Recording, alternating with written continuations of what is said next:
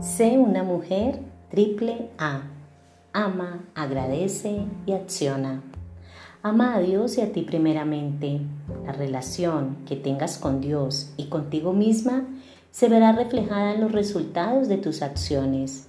Agradece todo, lo pequeño y lo grande, y aún más lo pequeño, porque aunque parezca innecesario, es indispensable para que esa bendición crezca y se multiplique. Acciona siempre. No esperes a tener todo para empezar.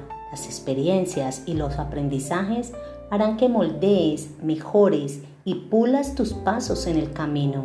Atrévete a ir por más. Tu tiempo es ahora.